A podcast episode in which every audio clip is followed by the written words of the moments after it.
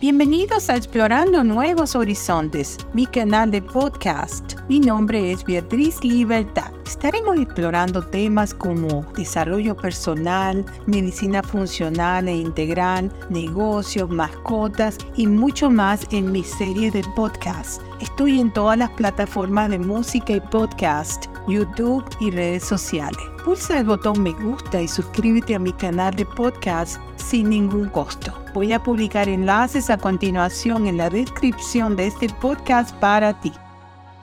El episodio de hoy es el número 145 de todo lo que he grabado para ustedes. Vamos a hablar sobre la crítica negativa y cómo les afecta a nuestros niños cuando lo estamos educando con esta tendencia. La educación que los padres ofrecen a sus hijos en la infancia les deja una profunda huella en su desarrollo. Una crianza basada en la atención positiva, las críticas constructivas y una buena comunicación pueden ser la clave para educar a adultos con una autoestima sólida y un adecuado equilibrio emocional. En cambio, si nos vamos por una crianza sobreprotectora o autoritaria, en la que las críticas negativas sean el pan de cada día, puede marcar la infancia de los niños, puede dañar la imagen que tienen de sí mismos y afectar su adecuado desarrollo cerebral.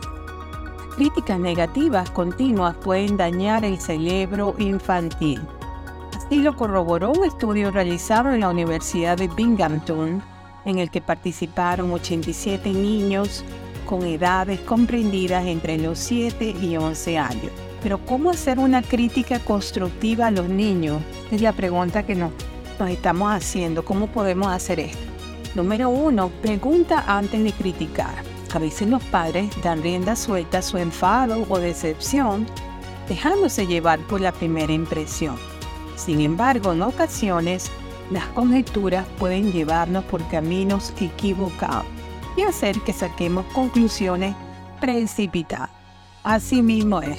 Por tanto, antes de criticar a los niños, tienes que preguntarles qué ha sucedido, escuchar su versión e intenta ponerte en su lugar. Sin duda, criticar desde la empatía puede ser mucho más constructivo y desarrollador. Número 2. Sé concreto. Cuando se critican los niños es muy fácil caer en generalizaciones que además de dañar la autoestima de los pequeños, los puede confundir. Por tanto, próxima vez que quieras señalar su mal comportamiento o error, intenta ser lo más concreto posible, evitando irte por la rama. Bueno, para darle un ejemplo, en lugar de decirle tienes la habitación siempre desorganizada, que es muy común que pase, por cierto, puedes comentarles cuando terminas de jugar Sueles dejar los juguetes desorganizados en tu habitación y eso no está bien. Así pones el foco en el problema real y le animas a solucionarlo. Lo haces parte del problema, que le ayude a solucionar. En la número 3, evita las etiquetas. Cuando criticas a los niños, intenta centrarte exclusivamente en el comportamiento negativo y evita usar etiquetas que puedan dañar su autoestima. Como por ejemplo, en lugar de decirle siempre dejas todo fuera de su sitio, eres muy desorganizado, le puedes decir no has recogido los juguetes, no está bien que dejes tu habitación así. De esta manera se evita ponerle una etiqueta a los niños que puedan llevar a cuestas durante mucho tiempo y le va a afectar en su vida de adulto, en todo sentido, familiar, laboral, social, en todo sentido. Número 4. Enfócate en la solución.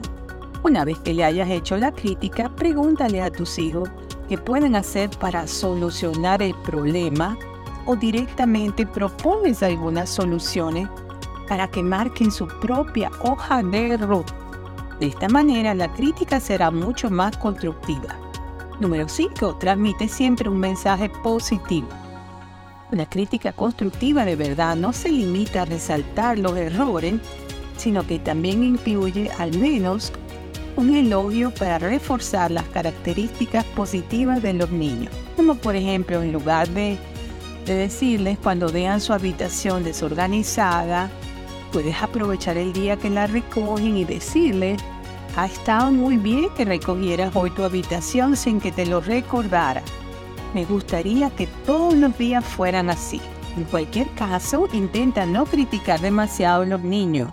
Está bien corregir los malos comportamientos o errores, pero no intentes convertir a tus hijos en una copia fiel de tus expectativas, porque ese no es el caso tampoco.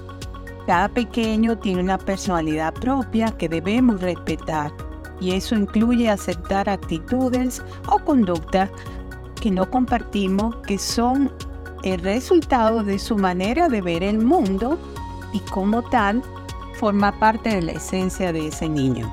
A fin de cuentas, nadie es perfecto y cuanto antes asumamos esta realidad, antes estaremos dispuestos a ayudar a nuestros hijos a crecer desde el respeto y la aceptación. Bueno, así mismo es. Este, lo que pasa es que nosotros cuando somos padres, pues no nos entregan un manual, el manual de ser padre, cómo ser padre. Y yo pienso que esto es algo que debería ser inculcado en las escuelas también, pues todo lo que todo lo que significa ser padre, todo, todo lo que tenga que ver con todo esto, ponerlo en las materias en las universidades, parte de la formación de ser padre, es muy importante porque muchas veces lo que está pasando es que nos transmiten cosas nuestros padres y a ellos se los transmitieron sus abuelos, a ellos son los otros abuelos y muchas de estas cosas eh, no es la mejor manera. Yo, yo sé que antiguamente se usaba mucho pegarle correazos, coronazos, pellizcos a los niños y eso no es la mejor manera de levantar niños. Entonces, pero para ellos eso era lo, normal, lo aceptado. Entonces tenemos que tener cuidado de no transmitir cosas que, que a sus padres, a nuestros padres le hicieron sus abuelos o sus padres y y hay otras formas, siempre con la parte positiva, reforzando la parte positiva. Y esto aplica a todo. Las relaciones de pareja, relaciones laborales. Cada vez que nos vamos a referir a algo, pues tenemos que tomar en cuenta lo positivo de la persona y de una manera muy cordial eh, darles la, involucrarlos en, en la solución del problema. Espero que les haya gustado este episodio que les tuve para hoy. Les recuerdo que todos mis episodios son completamente gratis. Si les gustó, denle me gusta, like, suscríbase a mi canal de podcast. Estoy en, YouTube, Audible, estoy en todas las plataformas de música, podcast, en sus teléfonos Apple, Android, en todos lados. Así que háganmelo saber y compártanlo con sus familiares y amigos para que ellos también sepan lo que estamos hablando por acá reciban. La fuente para este podcast fueron mis comentarios sobre el tema y número dos, etapainfantil.com. Y ahora sí, doy la despedida y hasta la próxima. Recibo un fuerte abrazo a todos mis oyentes que se conectan desde tantos países del mundo. Chao, bye bye.